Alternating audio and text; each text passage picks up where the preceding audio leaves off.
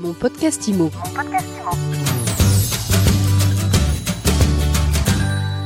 Bonjour, bienvenue dans ce nouvel épisode de mon podcast IMO. On se retrouve pour notre rendez-vous rénovation énergétique. Alors je suis avec Thierry Vignal, président de Mastéos. Bonjour. Salut Ariane. J'ai envie de dire même Kikou Thierry. Michael Nogal, ex-député de la loi climat résilience et président aujourd'hui du cabinet de conseil Convergence. Bonjour. Bonjour Ariane. Et aujourd'hui, comme on parle financement de la réno énergétique, eh ben on va y voir clair. On a la chance d'avoir avec nous Romain de Kayser, responsable développement, innovation et green business à la Caisse d'épargne. Bonjour. Bonjour Ariane. Alors on va tout de suite mettre les pieds dans le plat. C'est compliqué aujourd'hui de financer ces travaux de rénovation énergétique. C'est quoi l'état des lieux que vous faites vous en tant que banquier? Alors oui, on voit bien que c'est compliqué. L'état des lieux que nous on fait en tant que banquier, c'est euh, déjà le, le coût de la rénovation pour les clients. Aujourd'hui, euh, le coût des rénovations globales est assez élevé. On est sur des montants entre 700 à 1500 euros du mètre carré. Donc on sent que pour les clients, le retour sur investissement prend du temps. Donc si on colle à la durée de financement, on va mettre des financements souvent de durée de 5 à 10 ans pour euh, finalement un retour sur la réno globale qui va se faire à 12 ou 13 ans. Donc financièrement parlant, les clients ont du mal à s'y retrouver. Et même si on essaie de mettre de plus en plus de mécanismes incitatifs et qu'on en fait nous une claire orientation stratégique, on sent que le momentum n'est pas encore là. Michael, l'état des lieux, la nécessité de débloquer des, des financements pour ces traîneaux? Bah, C'est majeur aujourd'hui, je pense qu'on a un cadre réglementaire qui est mature. Maintenant, euh, le sujet, c'est euh, comment on accompagne euh, le financement. Il y a à la fois, et on va y revenir, des financements euh, publics. Mais ce que je veux dire aussi, c'est que on attend parfois trop de la puissance publique. On n'a plus les moyens aujourd'hui de financer par la puissance publique, les rénovations globales, c'est des centaines de milliards d'euros à l'échelle du pays euh, pour les dix prochaines années.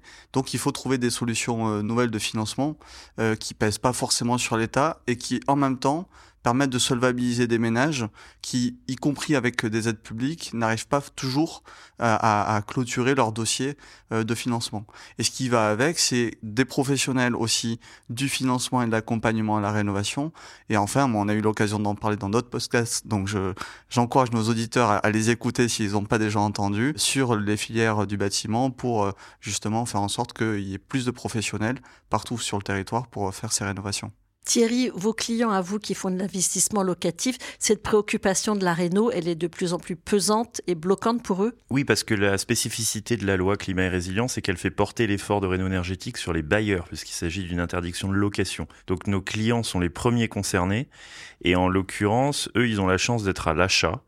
Donc ils peuvent euh, intégrer élégamment leur euh, financement travaux sur leur prêt immobilier et l'étaler sur 20-25 ans ce qui n'est pas le cas de la majorité des propriétaires qui sont euh, réduits auprès de réno énergétiques euh, qui s'apparentent à des prêts conso finalement. Et comme disait Romain, c'est des prêts sur 5 ans, ou euh, un peu plus, ça peut monter à 10 ans. Mais si on prend l'exemple de 5 ans, disons qu'on a eu une très bonne affaire et qu'on est à 500 euros du mètre carré, ça me fait un prêt à 50 000 euros. Sur 5 ans, c'est 1000 euros de mensualité. Et sur 10 ans, c'est la moitié, c'est 500 euros de mensualité. Mais derrière, j'ai pas un complément de loyer qui augmente de 500 euros. Donc je ne m'y retrouve pas. J'ai pas une économie sur mes factures de gaz de 500 euros euh, par mois. Et en termes de valeur verte, comme le marché price assez mal les discounts liés euh, aux passoires thermiques, on devrait normalement voir sur les prix des passoires thermiques un discount au moins équivalent au coût des travaux, mais c'est pas le cas parce que le marché n'a pas encore pleine conscience de, de, ce sujet. Donc compliqué pour un ménage qui est pas à l'achat, pour un propriétaire qui est pas à l'achat, de financer ses travaux. Et c'est vrai que je, je rebondir sur ce que dit Thierry. Aujourd'hui, euh, il a pointé un, un, détail qui est important à mon sens sur le financement. C'est aujourd'hui l'outil public principal sur le financement de la rénovation énergétique, c'est l'éco prêt à taux zéro, mais qui effectivement euh, focus les propriétaires de leur euh, résidence principale et pas pour les propriétaires bailleurs. Et ça, comme dit Thierry, sur une rénovation globale, bah, quand je suis propriétaire occupant de ma résidence principale, le coût du prêt, ouais, je vais le compenser par exemple effectivement sur les économies de facture de gaz ou d'énergie. Bon après même euh, si euh, on va dire on peut espérer généralement euh, diviser par deux grand max la facture mais pas plus et encore seulement dans le cadre d'une réno globale, si on est propriétaire bailleur, le coût de la facture qui se résorbe vu que c'est porté déjà par le locataire, bah ça vient pas baisser on va dire le, coût de la, rénovation pour le propriétaire. Donc il y a cet aspect là. Après on voit quand même que sur les financements publics pour rebondir à ce que disait Mickaël, il y a quand même une dynamique qui a commencé à, à s'ancrer sur les éco-prêts à taux zéro on était de l'ordre de 61 000 prêts en 2021. En 2022, on en a fait 82 000 le réseau bancaire au, national. Nous, pour la caisse d'épargne, par exemple, on en a fait 8500, là on en faisait 4000 il y a deux ans. Donc même nous, on sent qu'il y a une grosse dynamique sur des montants à peu près, rien que pour notre établissement bancaire, de 114 millions d'euros. Donc ça, c'est pour la partie financement public. Pour la partie financement privé, on a sorti euh, du coup nous aussi des nouvelles offres pour justement accompagner cet effort. Sur la problématique de coût, on en a conscience. Donc on fait en sorte que ces pré-rénovations énergétiques soient quand même moins chères pour les propriétaires.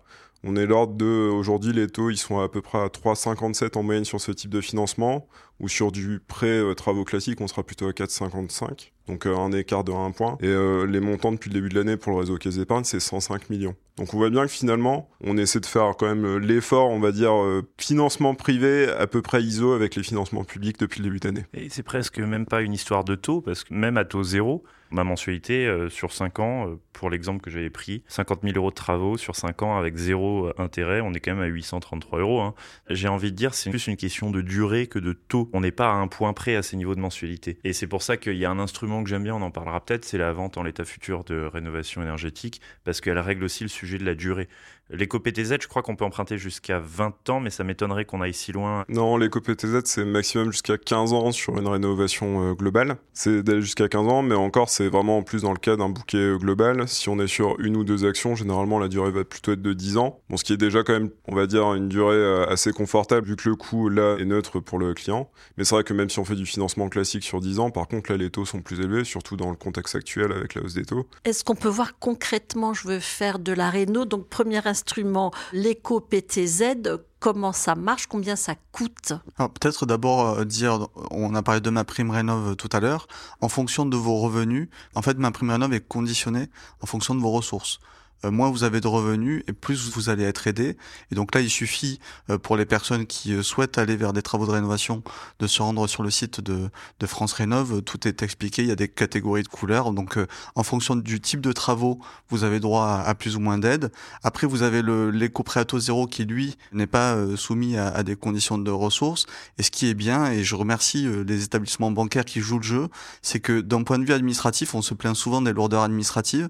Aujourd'hui, un ménage qui démarre son parcours, par exemple en demandant euh, ma prime rénov, le jour où il demande ensuite l'éco-prêt à taux zéro, la banque, en fait, c'est automatique. La banque récupère les données issues de ce dossier pour justement pas avoir à redemander des pièces justificatives et éviter euh, toutes les lourdeurs. Et tout ça est, est compatible. C'est-à-dire que je peux toucher ma prime rénov et en même temps je suis éligible au certificat d'économie d'énergie. On rappelle, c'est les fournisseurs d'énergie qui en fait participent au financement de la rénovation énergétique et c'est compatible aussi avec euh, l'éco-prêt à taux zéro. L'éco-prêt à taux zéro, euh, sous réserve évidemment de ne pas dépasser le plafond euh, de revenus et que la, les charges de crédit dépassent pas 30%, 33% des revenus du ménage. Oui, vu que la banque porte quand même au final le coût du risque, l'analyse d'un éco-prêt à taux zéro reste la même que sur un, un dossier de prêt bancaire classique.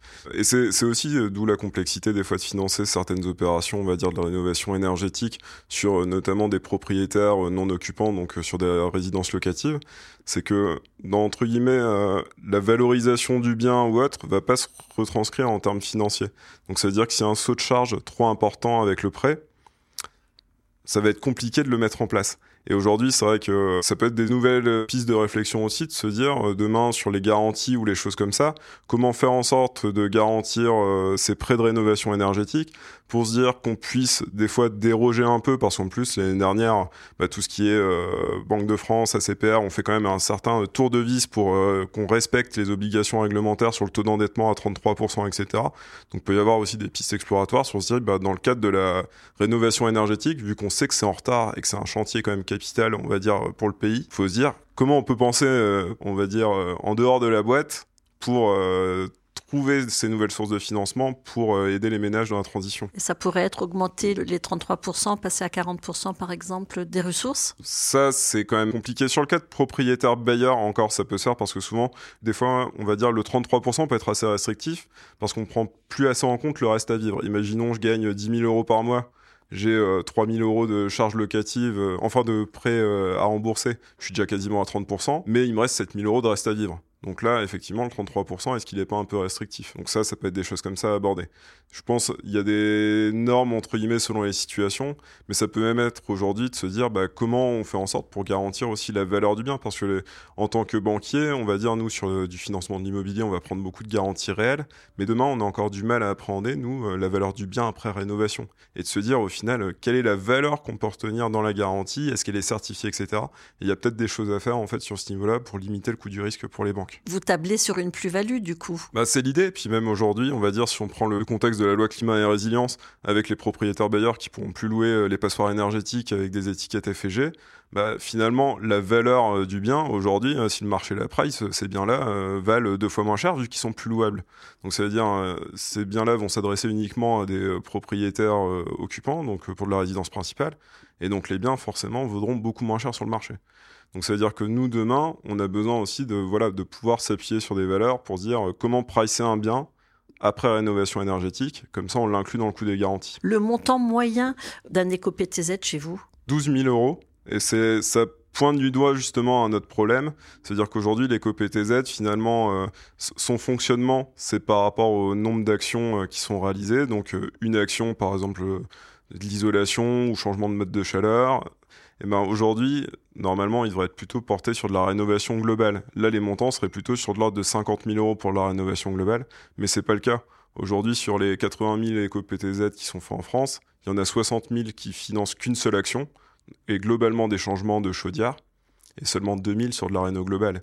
Et c'est ça qu'il faudra réussir à pousser aussi pour rester concrète, et sur les 12 000 euros, on est sur une durée qui va jusqu'à... Jusqu'à 10 ans, du coup. Jusqu'à 10 ans à 0%. Tout à fait. On paye l'assurance Selon euh, acceptation euh, des emprunteurs et de la banque, mais globalement, oui, sur des durées longues, elle est recommandée. Le client est en droit de la refuser. C'est le devoir de conseil de la banque de proposer. Alors, euh, au-delà de l'éco-PTZ, on peut financer ces travaux avec un prêt rénovation énergétique classique. Vous l'avez évoqué tout à l'heure. Vous nous rappelez les grandes lignes? Bah, Les prêts rénovation énergétique classiques, entre guillemets, ça, c'est un produit que nous, on a marketé en, caisse d'épargne. Donc, il y a vraiment un financement euh, qui vise à financer des travaux de rénovation énergétique. L'avantage, c'est que le cahier des charges est quand même plus light que sur un éco-PTZ. Il est plus facile à mettre en place. Et là, nous, on fait en sorte aussi de faire euh, un geste, entre guillemets, où on va généralement minorer le coût par rapport du pré-travaux classique. Un autre avantage, c'est que sur cette offre-là, on a mis un différé partiel. Aujourd'hui, un des gros problèmes euh, des particuliers qui se lancent dans justement des travaux de rénovation énergétique, c'est l'obtention des subventions. Bah, aujourd'hui, ce différé partiel permet justement de faire une avance sur cette subvention. Ça veut dire que avec le différé, entre guillemets, le temps qu'il encaisse la subvention, il aura déjà la trésorerie pour les travaux. Alors vous dites que c'est moins cher qu'un prêt travaux classique. Ça veut dire qu'on est à combien? Et est-ce qu'on passe aussi par ma prime rénov? Est-ce que vous vous appuyez sur cet audit-là? On se base sur un audit énergétique et on fait aussi euh, signer, euh, nous, euh, des déclarations sur l'honneur à nos clients pour s'assurer justement que ces prêts-là, vu que c'est du prêt non affecté, c'est toujours quand même tendancieux de savoir où part le financement, mais nous, on veut s'assurer que ces financements-là financent bien de la transition énergétique. Donc on a mis en place ce système-là. Et en fait, au niveau du taux, donc comme je disais, on est globalement aujourd'hui sur des taux de préconso travaux classiques. On va être sur du 4,57, je crois, de mémoire euh, en taux moyen sur 5 ans.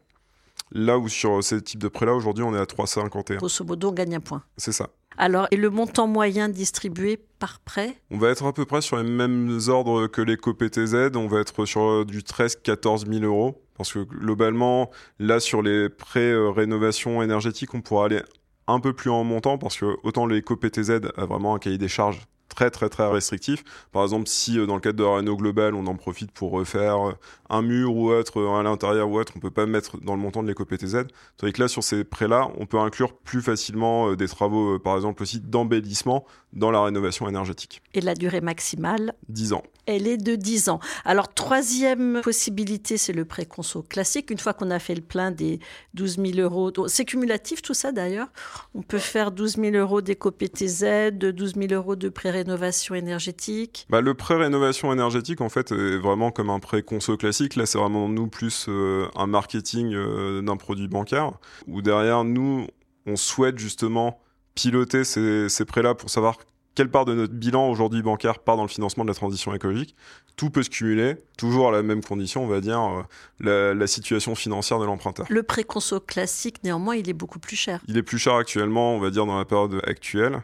Après, on va dire, sur des enveloppes, des fois, qui peuvent être vraiment globales, où il va y avoir des travaux de rénovation énergétique, mais d'autres projets personnels, ça peut être un outil comme un autre pour le particulier qui souhaite y avoir recours. C'est quoi les taux aujourd'hui? Ça dépend de selon la durée, euh, donc ça va être dur de donner une fourchette. Euh. Mais on est au-delà de 6 Sur des durées inférieures à 5 ans, non, on peut être encore sur inférieur à 6. Mais sur des durées longues de 10 ans, oui, là, ça va être plus compliqué. D'où aussi euh, le mécanisme dont Thierry veut nous parler de la vente en l'état futur de rénovation énergétique, qui pourra permettre justement sur des durées longues, peut-être de bah, venir baisser le coût financier des opérations. Alors on va en parler Thierry, euh, c'est une initiative qui a été poussée par la FNAIM il y a quelques jours et ça vous plaît énormément, la vente en état futur de rénovation énergétique. Oui, parce que pour résumer ce qu'on a dit avant, moi je, je, je, vais donner mon opinion personnelle, c'est que on est face à une impasse au niveau du financement. J'en suis la première victime parce que je n'ai pas euh, les 50 000 euros nécessaires à faire la réno euh, énergétique de mon bien. J'ai été refusé par la banque sur une demande de préconso, donc euh, je, je, gagne trop pour pour ma prime rénov, mais je gagne pas assez pour qu'on me prête 50 000 euros. je les ai pas sur mon compte, donc je suis bloqué. Et ma seule solution, c'est de vendre finalement. Et je pense qu'on est beaucoup dans cette situation. La surface moyenne en France est 90 mètres une réno énergétique globale, ça coûte entre 500 et 1000, ça peut même monter à 1500. Allez, prenons la fourchette basse, 500 euros, donc 90 mètres carrés de surface moyenne en France, c'est 45 000 euros euh, pour une réno globale sur les 5 millions de passoires thermiques qui existent. Et les Français n'ont pas euh, ni accès à des préconsos à 45 000 euros, ni 45 000 euros qui traînent sur un compte. Donc je pense que tout va se jouer sur les, un transfert de propriété. Pourquoi? Parce que l'acheteur, et on en parlait, a cette grande chance de, pouvoir adosser son prêt travaux à un prêt immobilier. Et je vais t'expliquer comment ça s'articule avec la VFA, mais, mais déjà, c'est à l'achat que le financement est possible. Parce que si moi, au lieu de passer par un prêt conso, je passe par un prêt immobilier, je peux étaler mes mensualités sur 25 euh, ans et non sur 5. Et ça, ça change tout, quel que soit le taux. On peut faire une petite simulation, mais sur un prêt à 50 000 euros, si jamais j'emprunte sur 5 ans, allez, on met quoi comme taux d'intérêt euh, moyen? Allez, on met 4 ou, 5, peu importe. On va mettre 5. Euh, Donc sur 5 ans, ma mensualité, elle est de 1000 euros. Sur 25, elle est de 290. Euh, Et ça change tout. Et donc l'avenir du financement de la réno énergétique, pour moi, il passe côté acheteur parce que il peut l'adosser un primo, il est allé sur 25 ans.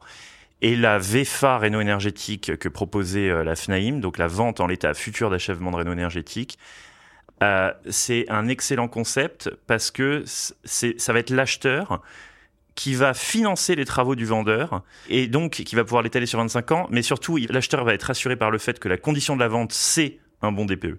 Aujourd'hui, les propriétaires mettent leur passoire thermique à la casse sur ce loger. Aujourd'hui, sur ce loger, on a 5000 passoires thermiques en vente à Paris. J'ai regardé. Chaque mois, je regarde, ce chiffre grossit de 10%. Donc on a de plus en plus de passoires thermiques qui sont sur les sites en ligne euh, et qui ne trouvent pas acheteurs. Pourquoi? Parce que les acheteurs euh, ne savent pas s'ils vont réussir à sortir d'un mauvais DPE. Surtout, c'est des biens en copro, c'est techniquement très compliqué. Et donc, ils font des offres à la casse à moins 40%, typiquement, j'en ai vu beaucoup. Côté vendeur, soit on ne vend pas, soit on sacrifie complètement et on vend à la casse si on est pris à la gorge. Mais la VFA réno-énergétique, elle permet de dire, les vendeurs, ne vendez pas la casse, vendez au juste prix, moins le coût des travaux ça change tout parce qu'à 10 000 euros du, mètre carré à Paris et à 1000 euros les travaux, on ne vend pas la casse, on vend à 9 000 du mètre au lieu de 10, mais c'est le juste prix. Et les travaux sont chiffrés par une boîte spécialisée qui va donner son chiffrage qui va correspondre au discount de vente et l'acheteur lui est sûr de récupérer un bon DPE parce que c'est la condition même de la vente. Donc l'acheteur, si le DPE n'est pas bon, la vente ne se fait pas. Donc il est sûr que ça, il rachète pas une passoire thermique et le vendeur n'est pas forcé de vendre à la casse parce qu'il va vendre simplement des côtés du coût des travaux qui ont été chiffrés. Et le financement est porté par l'acheteur, avancé au propriétaire qui fait les travaux, et donc le propriétaire n'a pas à faire un préconso hyper agressif. Oui, moi je, trouve que c'est une, très bonne idée, et en effet, ce moment de la mutation du bien, le moment où il est, il est transmis euh, par une vente, euh, c'est peut-être le, moment, à la fois sur le financement, mais d'ailleurs comme sur euh, l'aspect très pratico-pratique, parce qu'un des freins à la rénovation, c'est aussi le temps que ça prend, c'est aussi la complexité. Et donc, se dire, bon, bah, j'achète un bien dans lequel je vais peut-être aménager, je, reporte l'aménagement de 2-3 mois, le temps de faire les travaux, bah, c'est aussi une façon d'accélérer de, la rénovation énergétique. Donc, tout ce qui est de nature à encourager justement vendeurs et acquéreurs à intégrer dans le prix la rénovation énergétique, c'est positif. Et après, moi, donc j'adhère assez à, cette idée. Et globalement, et là, ça vaut pour euh, euh, l'ancien, le neuf, et quelles que soient les situations, je pense qu'il y a besoin aussi pour les établissements bancaires de pouvoir euh, mutualiser l'offre de prêt et, l'offre de, de, solvabilisation pour la rénovation énergétique. Je m'explique. Aujourd'hui, quand on parle du prêt avance rénovation qui a été voté dans la loi climat et résilience, il se trouve qu'il n'y a que deux établissements bancaires qui euh, l'ont proposé. C'est Crédit Mutuel et euh, la Banque Postale. pas nos amis de la Caisse d'épargne, mais ils, vont, ils vont, peut-être, euh, peut-être y arriver. À leur décharge, c'est très compliqué. Aujourd'hui, on peut pas. D'abord, on peut pas attendre que simplement deux, deux, deux banques se mettent sur ce sur ce marché. Il faut que ce soit distribué de manière beaucoup plus massive. Il y a des enjeux de concurrence, de fichiers clients pour les banques. Enfin, on peut pas espérer que toutes s'y mettent tout de suite. Donc, il faut pouvoir créer une banque de la rénovation énergétique qui justement mutualise, qui soit une banque de place dont les banques commerciales soient actionnaires. Il faut savoir que les banques, sur le plan européen, on parle de taxonomie européenne, elles ont des obligations en termes d'investissement vert décarboné. La rénovation énergétique, c'est à mon sens, l'enjeu des 20 prochaines années pour le bâtiment, hein, que ce soit le, résidentiel ou le tertiaire. On aura l'occasion de, l'évoquer euh, euh, un autre jour. Mais euh, il faut absolument que on, mutualise, ça pour distribuer massivement. On l'a vu aujourd'hui, il y a des innovations qui arrivent, soit de la part de la puissance publique, des pouvoirs publics, soit de la part des banques en fait, il faut euh, mutualiser les efforts de tout le monde euh, pour, euh, pour y arriver. Et en fait, je, voudrais insister aussi sur un message, c'est-à-dire que quand on parle d'interdiction de location, tout ça est perçu comme une intervention de l'État, un peu qui, qui va emmerder, qui va emmerder les Français. Le gendarme. Voilà, mais ce que je veux dire derrière, c'est, on ne le dit pas assez, la Fondation Abbé Pierre a présenté un rapport hier sur les bouilloires énergétiques, les bouilloires thermiques. On parle de l'isolation, et on pense souvent aux économies de chauffage, parce que euh, les financements de la rénovation énergétique servent beaucoup à financer des nouveaux systèmes de, de, chauffage. Mais aujourd'hui, une passoire énergétique qui est classée F ou G, c'est un logement dans lequel on a très froid l'hiver et donc on est obligé de surconsommer pour atteindre une température acceptable. Mais c'est un logement qui devient une bouilloire l'été et dans lequel on suffoque. Et sans vouloir être trop alarmiste, je rappelle que les accords de Paris sur l'environnement vise à plafonner l'augmentation des températures. C'est pas à réduire les températures, c'est-à-dire que on sait de toute façon que dans les prochaines années, les températures vont augmenter. Donc les situations de, quand on suffoque aujourd'hui, on va pas arrêter de suffoquer demain. Je, je veux alerter tout le monde et dire aussi aux propriétaires bailleurs qu'ils ont une responsabilité. Souvent, on oublie quand on investit dans l'immobilier que derrière, il y a des charges de copropriété, qu'il y a une taxe foncière à payer, qu'on ne payait pas quand on était locataire, évidemment. Et donc, demain, il faudra aussi intégrer la dimension environnementale et la dimension confort d'habitat, parce que oui, quand on met en location un bien, c'est c'est un investissement économique mais c'est aussi une responsabilité euh, sociale et sociétale. Et ça, je crois que de plus en plus, on va l'intégrer. Euh, les pouvoirs publics l'ont fait avec des lois. C'est parfois perçu un peu comme, euh, voilà, comme tu dis, Ariane, d'être le gendarme au, sein au sein du pays. Mais en tout cas, oui, il faut aller vers tout ça. Est-ce que ça va pas écarter tout ça des investisseurs de l'immobilier? Moi, je crois pas. Je crois pas. Je, pense qu'il va y avoir euh, peut-être une, une, régulation dans les prix, mais qui est bienvenue. Aujourd'hui, on regardait. C'est simple. Hein. en fait, on analyse aujourd'hui la bonne santé du secteur du logement, d'une part par le nombre de constructions et ensuite par la hausse des prix. Moi, quand je vois les prix, notamment à, Paris, parce que c'est là où c'est le plus, le plus flagrant, Thierry évoquait un prix euh, de 10 000 euros euh, euh, au mètre carré en moyenne, c'est en train, de, en train de, se tasser, mais 10 000 euros de mètre carré, ça veut dire que concrètement, beaucoup de ménages en France qui ne sont pas des ménages aisés ne peuvent plus acheter.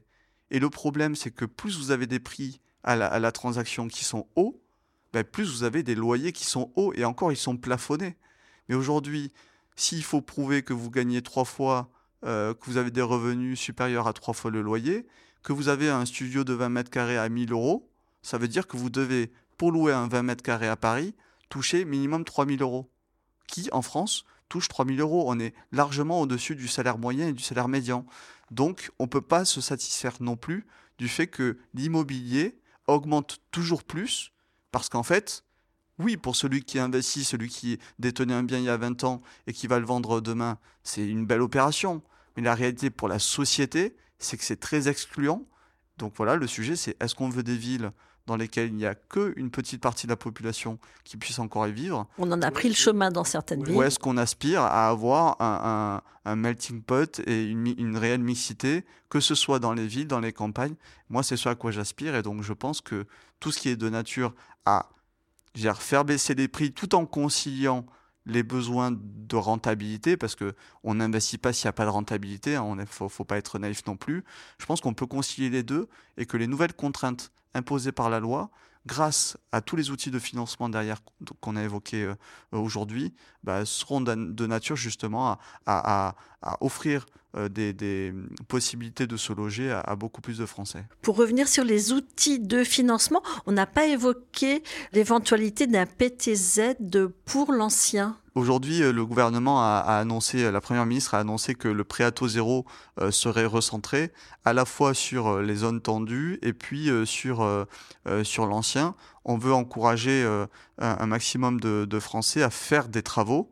Donc euh, ce prêt à taux zéro qui est déjà ouvert dans l'ancien, en fait, il, va être boosté pour justement pouvoir euh, euh, financer ces travaux de rénovation énergétique. Et à l'inverse, sur le neuf, il va être restreint à, certaines, à certaines zones. Je pense que c'est une bonne chose.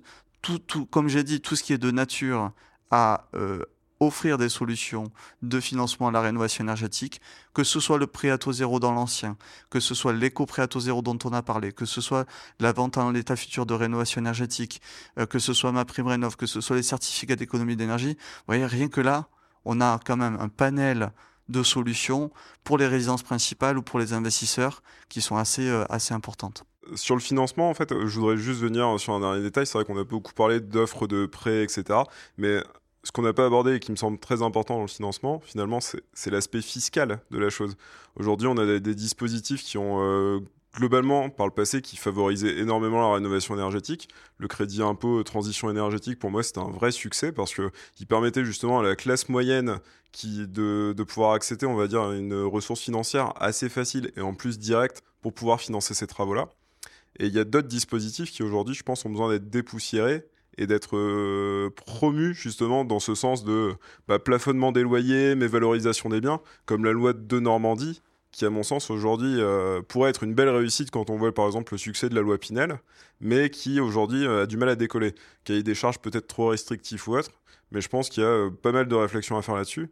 Et sans ça aussi, où la VFA rénovation énergétique sera aussi importante en termes d'investissement, parce que si demain, moi en tant qu'acquéreur, j'achète le bien plus valeur de travaux compris, c'est-à-dire le jour où je revends, la plus-value entre guillemets que j'aurais fait après rénovation bah, sera moindre fiscalement que si j'achète le bien en l'état, que je fais les travaux et que je revends euh, plus. Donc je pense que en plus des outils de financement des banques ou des pouvoirs publics, il y a ce levier fiscal qu'on peut euh, peaufiner et je pense améliorer aujourd'hui encore. Effectivement, le, fiscal est très important. Euh, on a parlé d'un super déficit foncier. Il s'avère que dans les faits, c'est pas toujours aussi avantageux qu'on ne le pense hein, de doubler le, en régime foncier le, ce qu'on peut euh, euh, imputer sur sa fiscalité personnelle de 10 700 euros à 21 euh, 400. Il s'avère que quand on fait les calculs, c'est pas toujours à l'avantage du contribuable. Il y a l'amortissement tout court, tous les régimes d'investissement immobilier qui permettent l'amortissement des travaux sont extrêmement efficaces et donnent vraiment envie d'en faire parce que les travaux, ça s'amortit sur des durées courtes de 10-15 ans. Donc ça, ça, génère une matière déductible importante qui vient écraser le revenu fiscal et qui a le mérite de ne pas fiscaliser les revenus locatifs. C'est le cas du LMNP option réelle, c'est le cas de la SCI-LIS, qui sont deux régimes où on peut pratiquer l'amortissement. Problème, on parle euh, de la fin du LMNP et d'une harmonisation des régimes vers le statut de bailleur privé, dont on sait assez peu de choses. Et euh, il faudrait, pour favoriser les travaux de réno énergétique, qu'ils maintiennent cette idée d'amortissement fiscal, qui est vraiment une arme pour euh, défiscaliser ses revenus locatifs. Euh, surtout euh, face à la fin du Pinel et de tous les autres régimes de défisc et le de Normandie qui marche pas, il faut au moins qu'on puisse garder la notion d'amortissement sur le prochain statut bailleur privé. Et, et le mot de la fin, ça serait, selon moi, que le financement de la rénovation énergétique, il est côté acheteur, ou autrement dit, il passe par des durées d'emprunt longues plus que par des taux à zéro. Merci à tous, on y voit beaucoup plus clair et on sait qu'on a d'autres sujets à explorer ensemble, notamment sur la fiscalité. Je vous dis à très vite. Merci Thierry Vignal, président de Mastéos, Michael Nogal, président de Convergence, et Romain de Kayser, responsable innovation Green Business à la Caisse d'épargne. Et je vous dis à très vite pour un nouvel épisode de mon podcast IMO à écouter tous les jours sur MySuite IMO et sur toutes les plateformes. Mon podcast IMO. Mon podcast IMO.